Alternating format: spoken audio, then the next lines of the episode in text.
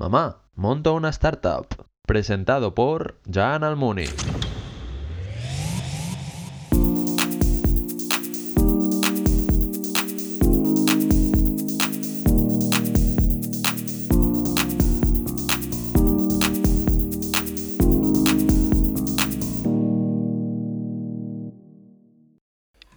Buenas tardes y bienvenidos de nuevo a otro episodio de Mamá Monta una Startup. Hoy es el número 19. 19 episodios ya llevamos de Mamá Monta una Startup.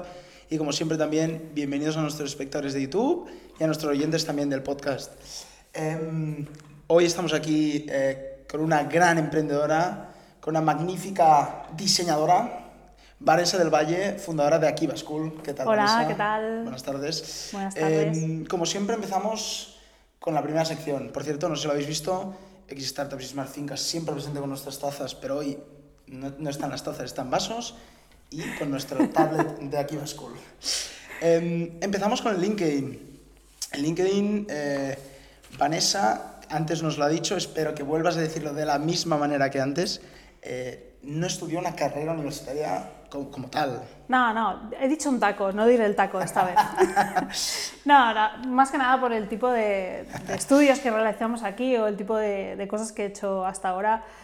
Una carrera en sí tampoco era tan necesaria y la verdad es que esto de los estudios tan encorsetados ya empezamos a estar un poco hartos, ¿no? Pero sí que hiciste en la Llotja unos oficios artísticos, un. FP administrativo, ¿no? Sí, bueno, fui dando tumbos con el tema de la educación en aquella época, era horrible. Empecé con estudios artísticos, luego iba combinando con estudios más eh, de administración y demás. Y sobre todo, sobre todo siempre tiraba a lo artístico en realidad. Y vemos que empiezas, porque en LinkedIn está un poco girado, pero empiezas como dibujante profesional en Dibutoons. Sí, bueno, en Dibutunce estuve varios años trabajando como en preproducción de series de animación o películas de animación, dibujando, preproducción. Dibujando los personajes o... Hacíamos fondos, hacíamos personajes, hacíamos props, eh, objetos, Ah. hacíamos de todo, storyboards también. ujú. Bueno, yo de diseño sé poco, ¿eh? Puedes dar, conceptos que. Esto, no- todo lo que es la, la- lo- el trabajo previo que se hace antes de hacer la animación, antes de hacer la película o la serie, todo ese trabajo, la, la Biblia que se le llama, todo ese trabajo es lo que nos dedicábamos, lo que es el- la parte más de dibujar, la parte más de trabajar. Que bueno, y después sí que vemos que eres diseñadora gráfica en Vision Lent. Bueno, eso fue varias empresas que estuve diseñadora gráfica. La cosa es que el sector de animación se fue a tomar por saco en aquella época y claro, los que estábamos en animación o estábamos en sectores más artísticos, muchos acabamos en diseño gráfico en aquella época. Y es lo que hice yo. Me metí en diseño gráfico. No me acabo de convencer, pero ahí estuve unos años. Y des- bueno, después en Conin, que es lo mismo de diseñadora gráfica. Después, varios. Y después sí que en 2000, bueno, te vas, a, te vas a especialista de Retail Technology en Apple. Entras en Apple. Entro en Apple. ¿Qué tal la experiencia en Apple? Y que sepáis, en Apple normalmente la gente solo entraba si tenía carrera o estaba estudiando una carrera. Pero bueno. ¿Qué tal en Apple? Ah, muy bien, fue, estuve cuatro años ahí trabajando, ¿vale? Primero entré como dependiente, por así decirlo, así, atendía a la gente, ¿vale? Y luego pegué el salto a Retail Technology, que era servicio técnico interior, y luego ya más adelante entré en, el departamento de business, de empresas. Fui dando tumbos en Apple. Muy bien, una experiencia eh, muy buena porque allí aprendí lo que se tenía que hacer y lo que no se tenía que hacer también en una empresa. Porque ¿En qué Apple estuviste? De- en, la maquinista, en la primera, la primera de España, ¿en serio? la primera jornada. Mm, Esto no lo sabía. Em, y después cuando dejas Apple, te conviertes en escritora. Bueno, dejé Apple por mi propio pie, me cansé de estar allí, básicamente, y mm, ya, empecé, ya empecé la andadura emprendedora. Por un lado, abrí, bueno, tenía una web de recetas japonesas Ah, y es verdad, es verdad, tenía un montón de redes sociales ya y de movimiento y, y mucha gente me pedía eh, hacer cursos, hacer talleres y demás y me lié a abrir ya lo que es la asociación de Kitsune, todo lo que es eh, YouTube, teníamos un canal de YouTube también con bastantes seguidores. está? ¿Ya no está? Sí, sí que está, tiene un montón de ir- al seguidores. canal, ir al canal. ¿Cómo se llama? Recetas japonesas. Recetas japonesas. Recetas japonesas en YouTube. Pero hace muchos años que no subimos nada, pero sí, ahí está, con muchos seguidores además. ¿Y esta es la primera experiencia emprendedora? Sí, esta fue la primera experiencia emprendedora. Ya ahí fue como un test, ¿no? Eh, ¿Sabes? A esa edad quizá me daba un poco de miedo y estaba rollo testing, a ver qué pasaba, ¿no? A ver qué, cómo funcionaba. Y aparte de hacer todas, todas estas cosas que he comentado, pues también una de mis pasiones es escribir. Ya llevaba unos años escribiendo un libro, así que lo acabé publicando por esa época. Y en 2016 te vas de, bueno, pasas de Apple, que acabaste en 2014 más o menos, en 2016 vuelves al mundo este de supermercados, o por, decirlo, de consumidores, de cara al público, que es MediaMark. Sí, estuve un tiempo de business manager en MediaMar, que ¿Qué me dio, me, me dio mucha experiencia a nivel eh, empresarial. ¿Vale? Es que la cosa fue que yo siempre había tenido una vertiente muy artística y una vertiente más, eh, más bohemia y demás. La cosa es que gracias a mi pareja, que era ma- tenía más esta vertiente mucho de empresarial, me picó el gusanillo más de meterme en el rollo de las empresas. Entonces, ya en Apple estuve en la sección de business y ya también eh, me moló el tema. Entonces, ya con- entre mi pareja, que era empresarial total, y ya que me, me empezaron a, a picar, ¿no? De, Mira que hay un puesto de business manager, que no sé qué. Digo, venga, va, vamos a probar. Y la verdad es que me llevé muchos conocimientos de allí, cómo tratar con proveedores, cómo tratar con empresas, mm, cómo.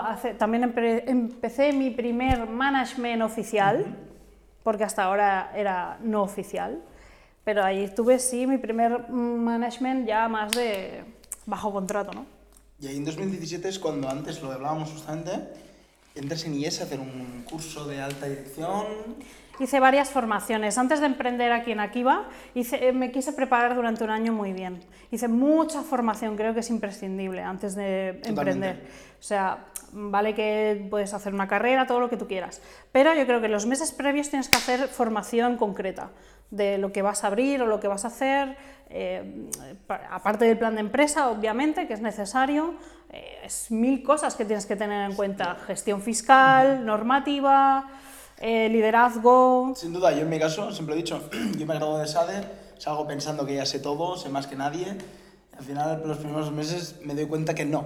Entonces es cuando me empiezo a Power MBA, que aún sigo haciendo lo que es para mí una ayuda increíble. Me voy a Barcelona Activa, que, que es un- para mí una formación increíble, porque además Sí, sí. tienen profes de, de distintas áreas y te ayudan, ¿no? y tanto. Y sigo formándome, o sea, sigo yendo a eventos, sigo yendo a charlas, a escuchar y que me explican, porque al final es como más aprendes, es, escuchando. Y además con estas entrevistas aprendo la, bueno, de- muchísimo. O sea, es Realmente, increíble, eh, en Barcelona Activa también estuve haciendo un montón de cursos, un montón de formación, un montón de... eh, también tienen ahí gente que te asesoran, gente que te ayudan. Es muy importante eh, usar el servicio de Barcelona Activa ya que lo tenemos y está ahí. Eh, además te ayudan con el plan de empresas, te, te asesoran y eso a nivel luego de pedir créditos o ir al banco, según qué banco, pues te da ya cara y ojos. Si vas un poco a lo loco y no tienes a nadie detrás que te esté, eh, como diciendo, homologando, es un poco más difícil. ¿no? Y bueno, ya llevamos ocho minutos y medio y ahora ya tienes unos minutos para explicar tu última aventura, que empezó en enero de 2018, que es donde estamos hoy justamente. Mi última locura. que es, que es la escuela de diseño de 3D, 2D, que es Akiva School. Eh, explica durante un unos minutos qué es, dónde está, promoción, ya es promoción de Akiva School, que a quien le guste el diseño pueda venir. si. Bueno, explico un poco por qué nació Akiva School, porque parece un poco, guau, pero cuántas cosas, ¿no? la cosa es que la experiencia previa, que era con recetas japonesas o kitsune, eh, llevábamos mucho tiempo haciendo formaciones de cocina, en este caso, de escuela de cocina. Eh, la cosa es que mi verdadera pasión siempre ha sido dibujar y escribir, aunque cocinar me gusta mucho, y, eh, y formar, la formación. Entonces, eh, con Akiva siempre tenía el sueño de, aunar todas estas pasiones en una sola cosa, que era una escuela dedicada a videojuegos, eh, animación y especializada en este tipo de, de formación. La cosa también vino porque eh, yo quería formarme en Concepar y en algunas áreas más para cambiar un poco de vertiente de lo que estaba haciendo hasta ahora. Eh, pero hace años ya noté que la formación de aquí en Barcelona faltaba un poco algo. ¿no? Eh, en Madrid sí que está bastante completa en este sector, pero aquí en Barcelona faltaba algo. no voy a concretar exactamente el qué, pero algo fallaba en la formación que se ofertaba aquí en Barcelona. Entonces eh, vi que había eh, un- una buena posibilidad de abrir una escuela con una formación de calidad y realmente centrada en capacitar a la gente para que la gente realmente después de salir de aquí estuviera preparada para trabajar en el sector y además con una formación muy actualizada, porque realmente la formación que damos aquí, que está enfocada a los videojuegos, a la animación, al cine, a la edición, publicidad, todo este tipo de formación cambia, no de mes en mes, pero casi, casi se podría decir que cambia de mes en mes. Entonces, es muy importante que esta formación esté totalmente actualizada y que el profesorado esté trabajando en el sector en ese momento. Y el hecho de no tener una formación eh, eh, universitaria, por así decirlo, nos da mucha libertad a cambiar los programas formativos de una semana a otra si hace falta. Eso los alumnos de aquí lo valoran muchísimo. Por ejemplo, tienen inquietudes de, ah, es que ahora sé que en, eh, estas empresas utilizan este programa porque ahora es mucho más fácil o este plugin, que no sé qué.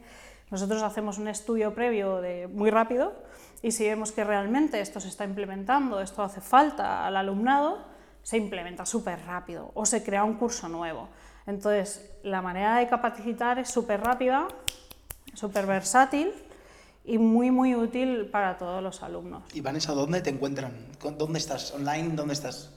Estamos, eh, tenemos redes sociales de hace tiempo ya. ¿Quieren seguirte? ¿Quieren seguirte los espectadores? los Tenemos? Facebook, aquí va School, Instagram, aquí va School, tenemos también Twitter, aquí va School, Aquí va es A-K-I-B-A. A-K-I-B-A, aquí va School. Y, y todo lo tenemos súper actualizado. Y Twitter también, ¿eh? no está enlazado con Instagram ni nada de eso, es Twitter de verdad. O sea que nos podéis seguir. Y YouTube, ahora estamos mirando a ver, a ver un canal de YouTube o Twitch. Estamos ahí pensando. Bueno, a ver si algún espectador sabe YouTube o Twitch, que te lo diga también. Es que dicen que YouTube, no sé, que está un poco chungo, ¿no? Con el artículo 13. Nuestros espectadores son, son los mejores. y bueno, pues ya acabamos la parte de LinkedIn y vamos a la segunda parte, a la segunda sección, que es la de preguntas rápidas. Tenemos unas cuantas hoy. La primera, que se, se me ha ocurrido justo antes de la entrevista, es ¿por qué Akiva? ¿Por qué aquí va? Bueno, pues eso, porque había como una falta, ¿no? La formación de Barcelona. ¿Pero y qué es Akiva? ¿Qué es Akiva? Es una escuela para todos, pero sobre todo para los que quieren trabajar en el sector de videojuegos, animación, cine o publicidad. Bueno, pero el nombre en sí, Akiva, A-K-I-V-A. Ah, vale, que no te entendía. ¿No lo sabes? No, tengo que saberlo por algo. Es la, la la abreviación de Akihabara. ¿Akihabara sabes lo que es? No.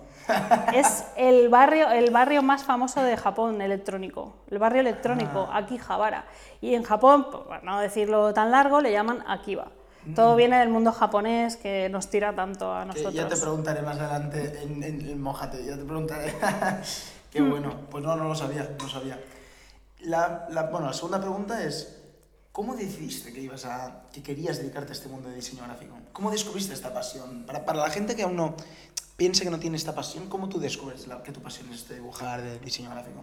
Bueno, diseño gráfico en sí no, era más bien eh, dibujar y escribir desde que tengo uso de razón. No, no es algo que me viniera después ni, ni que mm, lo visualizara más tarde o algo así. Yo desde que tengo uso de razón tenía un lápiz en la mano y ya estaba escribiendo, ya estaba dibujando, ya estaba leyendo cómics, ya estaba leyendo manga, ya me tragaba Dragon Ball, ya, ya todo. Entonces realmente siempre ha estado ahí. Lo que pasa que por cosas de la vida pues acababa dando tumbos a un lado, al otro, a un lado, al otro, pero en realidad la espinita siempre la tenía. De, no, no, yo quiero dedicarme al mundo artístico, yo quiero dedicarme al mundo de dibujo como sea, de la manera que sea, pero quiero dedicarme a esto. El videoblog, si alguien mira el videoblog, el que subiremos de este día, podréis ver los pósters y pósters y pósters que tienen por aquí School. ¿eh? Pues frikis. Bueno, pues la segunda, la segunda pregunta es, me interesa mucho, ¿quiénes son tus ídolos? Y tus mentores, ¿quiénes han sido tus mentores y tus ídolos? ¿Quiénes son mis hijos y mis mentores? Me interesa, me interesa mucho. Eh, vaya.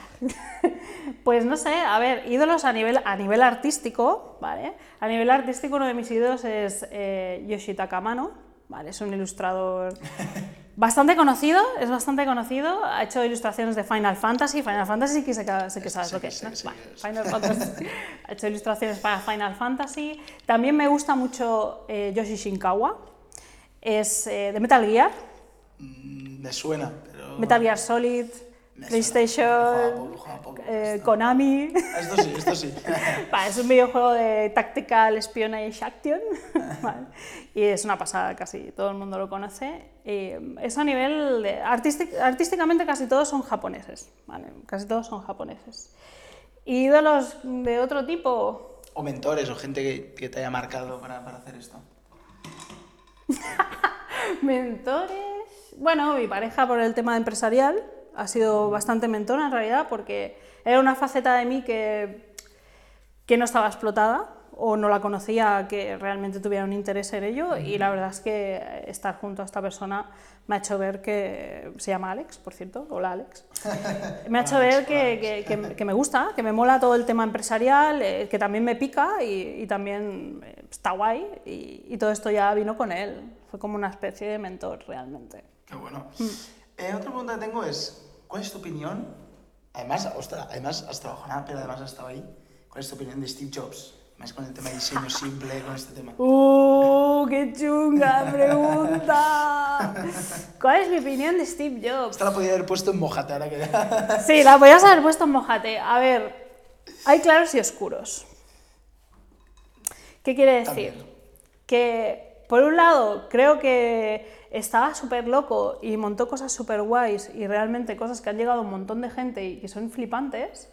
También creo que tuvo muy buen ojo a la hora de contratar, contrató a la gente indicada y eso es que eso fue clave realmente para creo que a donde llegó todo el tema de Apple y demás y donde todavía va.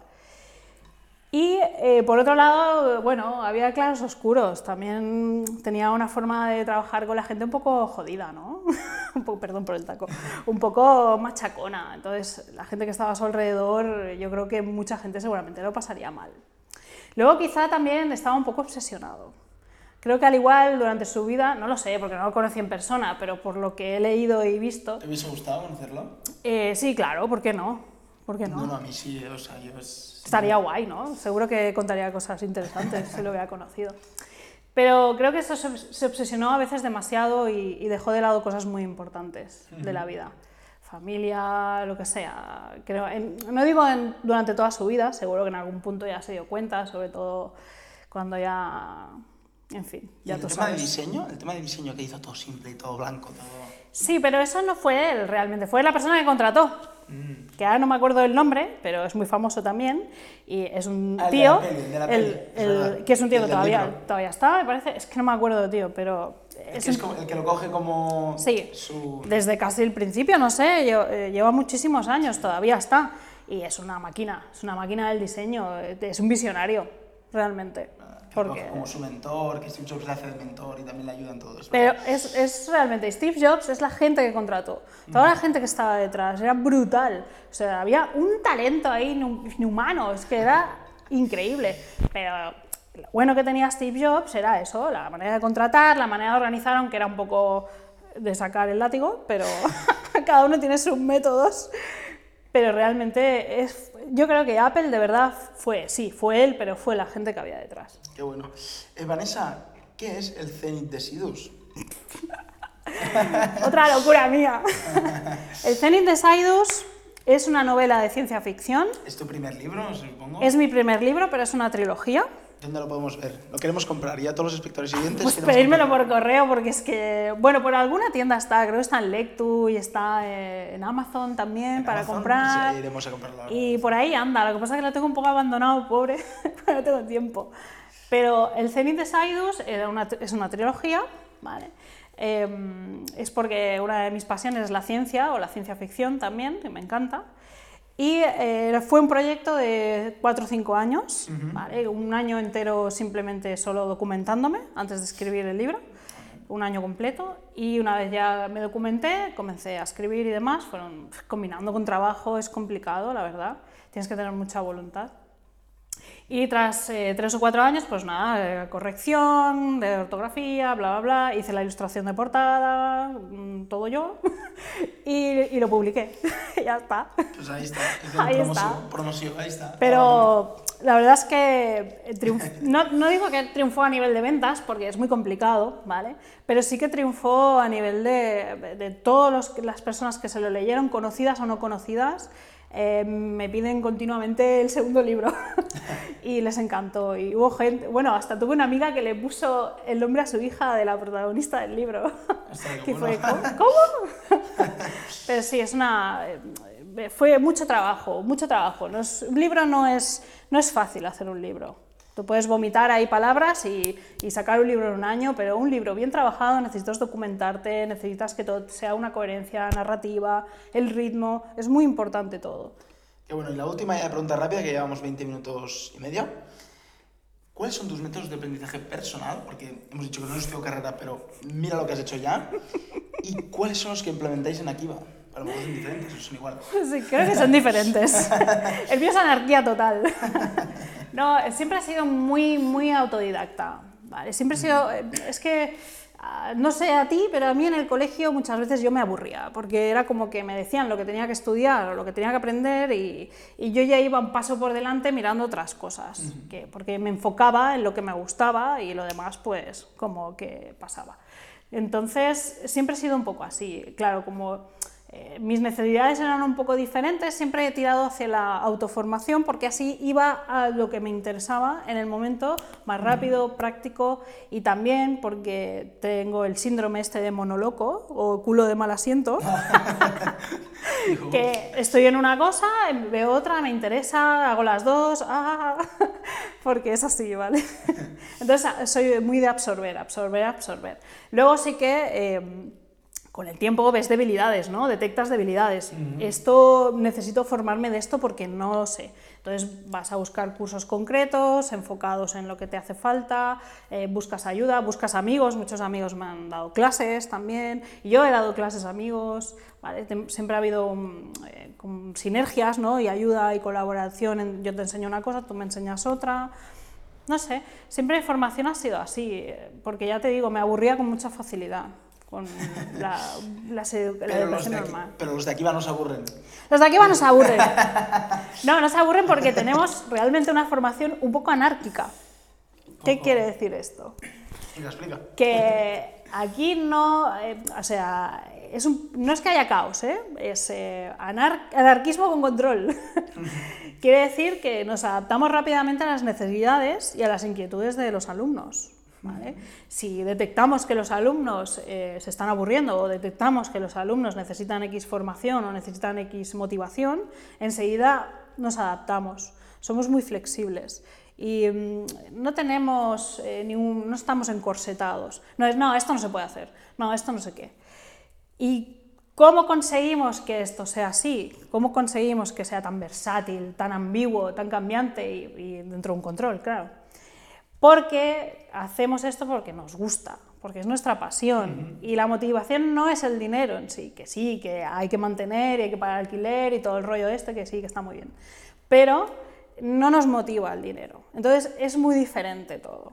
Todo se basa primero, hay unas prioridades. La prioridad que en aquí va primero son el alumnado y los profesores. Esa es la primera prioridad que tenemos. Y luego ya viene todo lo demás. Entonces es muy diferente todo.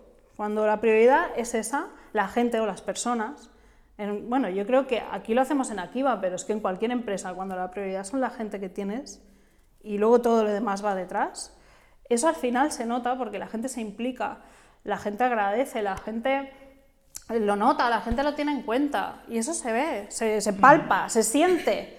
No llegas a un sitio frío donde no te hacen... Uy, te toca el micro. No, no, está bien, se escucha bien. No, no llegas a un sitio frío donde mm, haces una propuesta o, o aunque sea muy loca, porque aquí hacemos cosas muy locas, ¿eh? hacemos game jams, hacemos eventos gratuitos un montón y, y hacemos, eh, bueno, en un futuro está planificado hacer talleres eh, inclusivos para gente discapacitada, talleres gratuitos obviamente.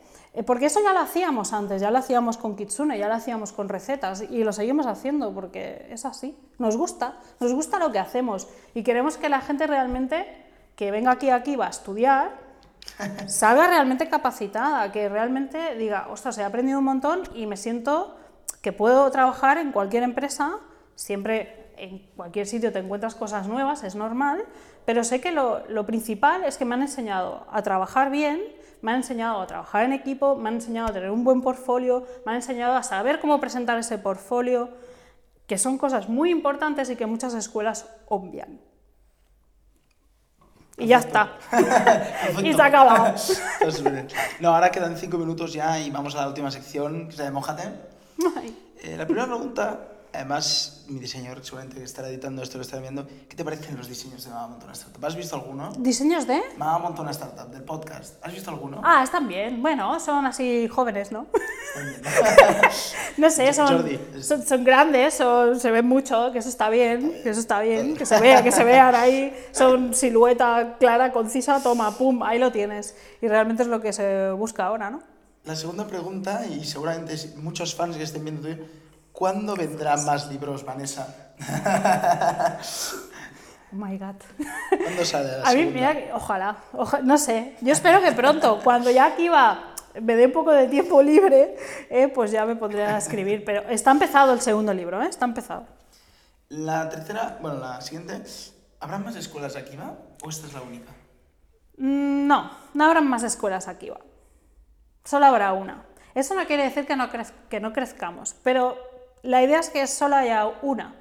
Eh, ¿Por qué esta decisión? A ver, que yo no digo mm, esto es imposible, esto nunca sucederá jamás, porque eso es pillarse los dedos siempre, siempre. Pero la idea y nuestra filosofía es que solo haya una escuela aquí va.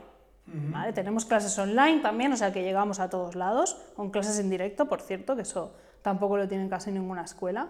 Es formación de verdad, o sea, es- tienes al profe ahí eh, en internet, pero lo tienes ahí, contigo. Eh, ¿Por qué no? Porque cuando empiezas a franquiciar o empiezas a abrir a ver, aquí va soy yo, es así, es mi filosofía, aunque hay mucha gente eh, que colabora y pone su, su- alma y su corazón ahí y forma parte de aquí va también, realmente el, el punto neurálgico soy yo, es así, no lo vamos a mentir. Entonces, si yo ya me cuesta llevar una escuela, imagínate si intentas llevar cuatro o cinco, se va a perder algo por el camino. Es imposible, no me da la vida. Entonces no quiero que eso suceda. Por lo tanto, solo habrá una Kiva. Vanessa, una pregunta más personal hacia ti. ¿Cuántas ganas tienes de ir a Japón? Pues si voy casi todos los años. Ah, vale, vale. No fui ¿Qué, hace qué dos te años. parece Japón? ¿Qué te parece Japón? Japón ¿Qué es- para ti Japón? Era la opinión de Japón para ti. Yo, Asia, yo creo que en otra vida nací en Japón o algo. De Asia o de, de estos sitios así más... A ver, toda Asia me encanta. La cocina coreana me encanta. La cocina china me encanta. La cocina japonesa, obvio, me encanta. Pero Japón es que es Japón. Es que es único Japón. ¿Te irías a vivir a Japón? Sí, pero un- un- unos años, no toda la vida. Es complicado, o sea, Japón eh, tiene claros y oscuros también. Eh, Para ir de viaje o para visitarla es maravillosa, es espectacular, no te la acabas. Pero para vivir tiene sus puntos chungos, ¿eh? No es tan fácil vivir en Japón. ¿Como cuál? Mójate. Bueno, a nivel de mujeres, ahora está un poco mejor, pero es una sociedad bastante machista. Hmm, lo tendría ahí chungo yo, ¿eh? me pelearía con todo el mundo. Entonces, es un poco machista todavía, aunque, aunque poco a poco va mejorando, pero eh, tiene excesivo control. Está bien tener un control, pero es excesivo el control que tiene. Eh, del punto que te sientas en la calle y no te dejan, ¿vale? Porque no se puede. O que hay veces que está... Es, es ambiguo, hay veces que ese control es- está bien y hay veces que ese control se at- atropella a otras cosas, a otras libertades. Entonces es complicado.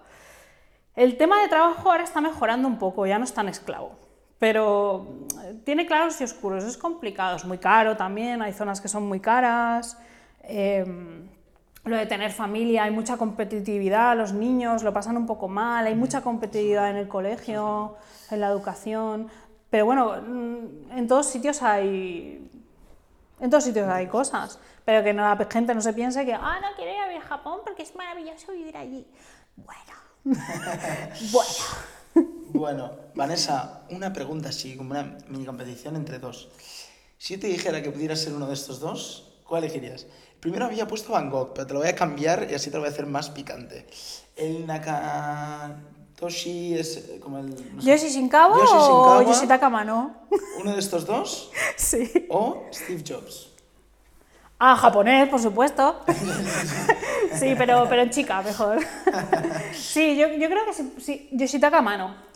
Está un poco loco también, pero ya, ya, sí, totalmente. Sí. Y bueno, ya, quedan, ya queda poco, ya, ya llevamos casi 30 minutos. La última pregunta que te voy a hacer, las últimas dos. La primera, ¿en qué momento le dices a tu familia, a, tu- a tus amigos, mamá, monta una startup? Bueno, mis padres ya pobres me han ayudado muchísimo. Sin ellos no, no habría nacido Akiva, está claro. Eh, siempre, mis padres siempre han apoyado mis ideas locas. eh, cierta reti- reticencia, pero es que no pueden hacer nada, porque cuando se me mete algo en la cabeza es como, da igual lo que se me diga, que voy para adelante. Y eh, mis padres sí, siempre pues eso, como que, pero bueno, pero tú estás segura, pero no sé qué, pero, pero nunca me han dicho que no, ni no, eso no lo hagas, ni nada de eso. Siempre con, con cuidado, ¿no? De que, ah, bueno, pero estás tú, estás segura, ya sí, sí. sí. y la, Y- ah, bueno, y la última ya, se acabamos ya más rápido. Un deseo para 2019, Vanessa. ¿Cuál sería? Que aquí va, triunfe, hombre. Nosotros desde y, tu, mamá... y, tu, y tu canal y todo, que todos Nosotros te triunfen, apoyaremos hombre. a tope, te apoyaremos a tope desde aquí. Y bueno, muchísimas gracias por venir al, al podcast y Gracias muchísimas a gracias, como siempre, por estar aquí otra semana más a los oyentes y a los espectadores. Y nos vemos la semana que viene con otro episodio. Muchísimas gracias. Chao. Adeu.